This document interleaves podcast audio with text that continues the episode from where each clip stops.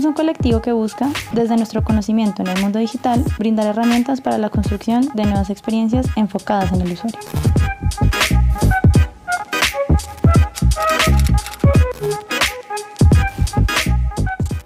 Hola, bienvenidos a otro episodio con UX Centric. Eh, mi nombre es Michel Ocer, yo soy ingeniero industrial y tengo siete años de experiencia en proyectos y activos digitales. Hola, yo soy Alejandra, soy diseñadora y tengo una maestría en Customer Experience y en Design Thinking.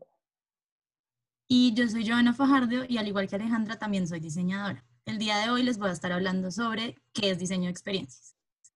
Listo, entonces empecemos.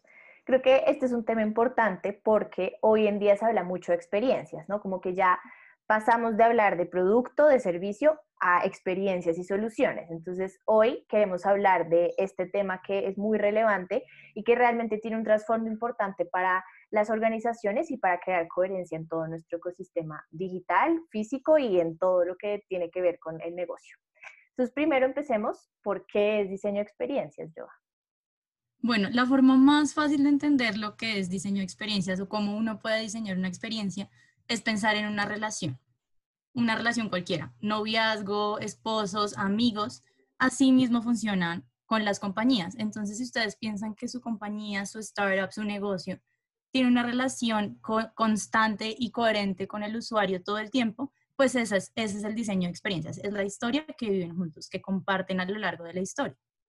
Entonces, es una relación que se va desarrollando a través de diferentes puntos o diferentes formas y eso es lo que es el diseño de experiencias, esa historia que se compone de diferentes momentos, objetos que hacen que se pueda construir esa relación entre la compañía y las personas. Ok, listo. Entonces dices, es una relación como entre novios. Uno entre novios más o menos intuye cómo se construye una relación. No todos somos exitosos en ello, pero Michelle sí.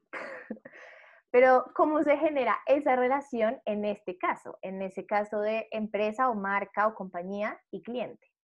Como en todas las relaciones, empieza con un, como un momento de coqueteo, ¿no? Como de, entérate que sí, que existo, que estoy acá, mira que yo soy bueno, mira que, sí, ¿sabes? Como, como en todas las relaciones hay un momento como previo en el que se empiezan a conocer y si es de interés para las dos partes, pues empiezan a construir poco a poco esa relación que puede pasar de un noviazgo a un matrimonio, pues como nos pasa a muchos, muchos nos casamos con muchas marcas por sus productos, por la relación que logramos generar con esos negocios o con esas marcas.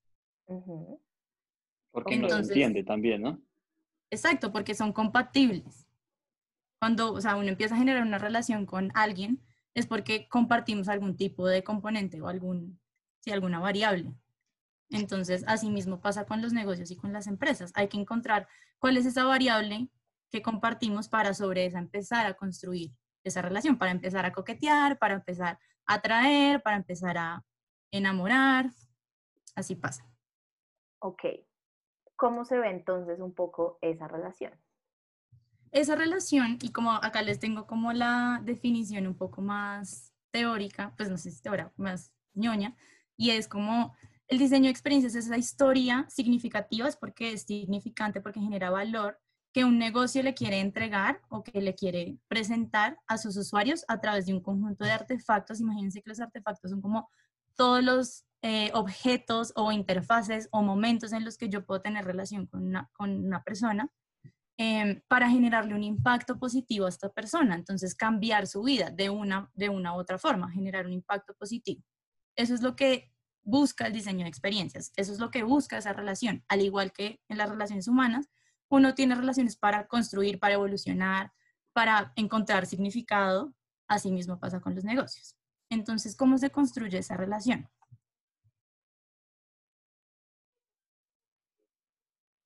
Por un lado está el negocio, que tiene un valor que quiere entregarle al mundo, ¿no? Algo que es relevante, un, sí, un producto, pero dentro de ese producto hay un valor. Y por el otro lado está el usuario, que busca encontrar ese impacto. Entonces, ¿cómo se genera esa relación entre ambos? Ahí como está dibujado a través de diferentes puntos de contacto, como llamamos los diseñadores, que son momentos de verdad o momentos en los que se genera esa intersección entre el negocio y el usuario. Y la suma de esos puntos es lo que construye la experiencia, es lo que construye la historia. ¿Mm? Ok, y eso perfecto. es el diseño de experiencias. Listo, entonces un poco. Mm, sabemos que, digamos que como es esa historia, un poco lo que yo entiendo también es que no necesariamente es cuando usan nuestro producto, no necesariamente es el momento en el que lo compran, o sea, es, es como ese hilo. Entonces, ¿cómo o cuáles son esos puntos de contacto que hacen la experiencia? Los puntos de contacto tienen muchas formas y muchas veces eh, las, los negocios o los startups se quedan en, es, el, es mi producto, es solo mi producto, es cuando yo, les, entrego mi, les entrego mi producto es que construyo la relación, pero en realidad es que hay muchos otros momentos que construyen esa historia, que construyen la narrativa de esa historia. Imagínense como en las películas hay diferentes momentos que nos van llevando a diferentes desenlaces. Entonces acá les puse como un ejemplo para que lo veamos y es en la historia número uno, que es el valor que quiero entregar, piensen siempre que la historia es el valor que quieren entregar y cómo van a entregar ese valor a lo largo del tiempo. Entonces, los ejemplos de los puntos pueden ser cualquier cosa. Puede ser el producto en sí mismo, pero también pueden ser los activos digitales. Puede ser mi página pública, puede ser mi portal transaccional. Eh, como todos esos puntos de contacto digitales. Puede ser incluso el discurso o la forma en cómo yo le hago la venta del producto.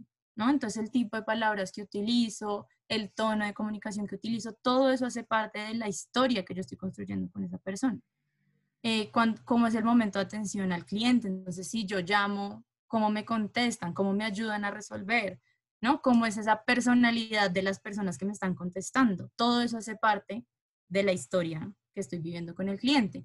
Cómo es el lugar físico, ¿no? Como qué aire tiene, qué mood tiene. Y lo mismo pasa con el contenido de redes. Todos estos son puntos que construyen esa historia. Entonces, para que no se nos vaya a olvidar, no es solo el producto, sino son todas las cosas que están alrededor eh, pues de este producto y de ese usuario que construyen la historia que yo vivo con, con un negocio o con una empresa. Ok, y esto puede variar según la persona, porque digamos, yo me imagino que mi experiencia, digamos, yo voy a mercar, yo vivo sola, voy a mercar, es muy distinta esa historia a que si soy una mamá con tres hijos. Exacto. Y nosotros como negocios tenemos que estar preparados a poder contar esas diferentes historias y tener muy claras cuáles son esas historias, ¿no? Como las variaciones dentro de esas historias. Entonces, en un ejemplo de una organización X, mi historia número uno, que es la que les acabo de contar, que está construida de estos puntos, en realidad hay muchos más puntos, pero pues después esos, por ejemplo, está dirigida a millennials. Ese es mi público objetivo a la cual va dirigida esa historia. Pero si yo dentro de mi audiencia como negocio tengo una subaudiencia que son los centennials, hay que entender que ellos dos son diferentes. Y como al ser diferentes les construye una historia diferente. Yo no puedo tener la misma relación que tengo con un millennial como la tengo con un centennial o como la tengo con un baby boomer. Igual que en la vida, piensen que sus relaciones no son iguales con todas las personas. Con cada persona es diferente y hay factores que la hacen diferente. Asimismo, uno construye desde su negocio diferentes historias para diferentes personas. Entonces, en este ejemplo, la historia 1 es para millennials, la historia 2 es para centennials y tenemos el mismo producto, o sea, yo estoy vendiendo el mismo producto, tengo los mismos activos digitales, tengo la misma página pública, tengo el mismo landing, todo es igual, pero en lo que cambia es que yo ya no estoy utilizando vendedores, es decir, ya no tengo un discurso de venta, sino que lo cambié por embajadores de marca e influencers porque esta audiencia responde mucho mejor a este tipo de personas influyentes. Entonces ya no se trata de un asesor comercial que hace la venta, sino que lo hace, se hace esa sensibilización y esa atracción a través de embajadores de marca, por la naturaleza de los centenios. Es un ejemplo, ¿no? Y así pasa con los diferentes segmentos, tipos de audiencia que yo puedo tener en mi negocio. Tengo que tener claro quiénes son esas personas a las cuales me voy a dirigir, con quién me voy a relacionar es como con quién me voy a cuadrar, para sobre eso construir cuáles son los puntos de contacto que construyen esa relación. Y va a variar, siempre va a variar según el tipo de persona con quien tú te quieras relacionar. ¿Mm? Perfecto, creo que Mitch quedó clarísimo. Sí, y, aquí lo quería relacionar con lo que hablábamos en el, en el último capítulo, que es de crear la estrategia de transformación digital. Y había una parte muy específica que hablaba de segmentar muy bien, continuamos segmentando porque obviamente el mundo va cambiando muy rápido, Entonces, lo que antes era un millennial, ahora va a ser un centennial y así sucesivamente, pues nuevas generaciones, pero también tenemos que identificar cómo comunicarnos con cada uno de nuestros clientes, porque cada uno tiene un medio por el cual quiere o prefiere contactarse. De acuerdo. De acuerdo. Mm. Y, como en las relaciones, uno tiene que entender con quién está tratando, uno tiene que sí o sí conocer a esa persona, indagar sobre esa persona para poder construir una relación que sea pues efectiva, buena o evolucione, ¿no? Mm. Y creo que un poco para, como para concluir, eh, pues entonces la experiencia de cliente, según lo que nos contaba yo, a lo que entiendo y como me parece que es una buena forma de sintetizarlo, es como esa coherencia que se ve a lo largo de, esa interacción y esa relación que tiene un cliente con nosotros, incluso antes de la venta, pero que además también mantiene un hilo conductor que va en los diferentes puntos de contacto. Y para yo hacerla efectiva, para hacerla, em, digamos, de la forma más asertiva posible, tengo que saber cuál es esa audiencia para que yo pueda identificar cuáles son los puntos de contacto importantes para esta persona y qué le voy a contar en cada uno de ellos dependiendo de esas necesidades que encuentro al investigar con él. Pues bien, entendido positivamente. Sí, no.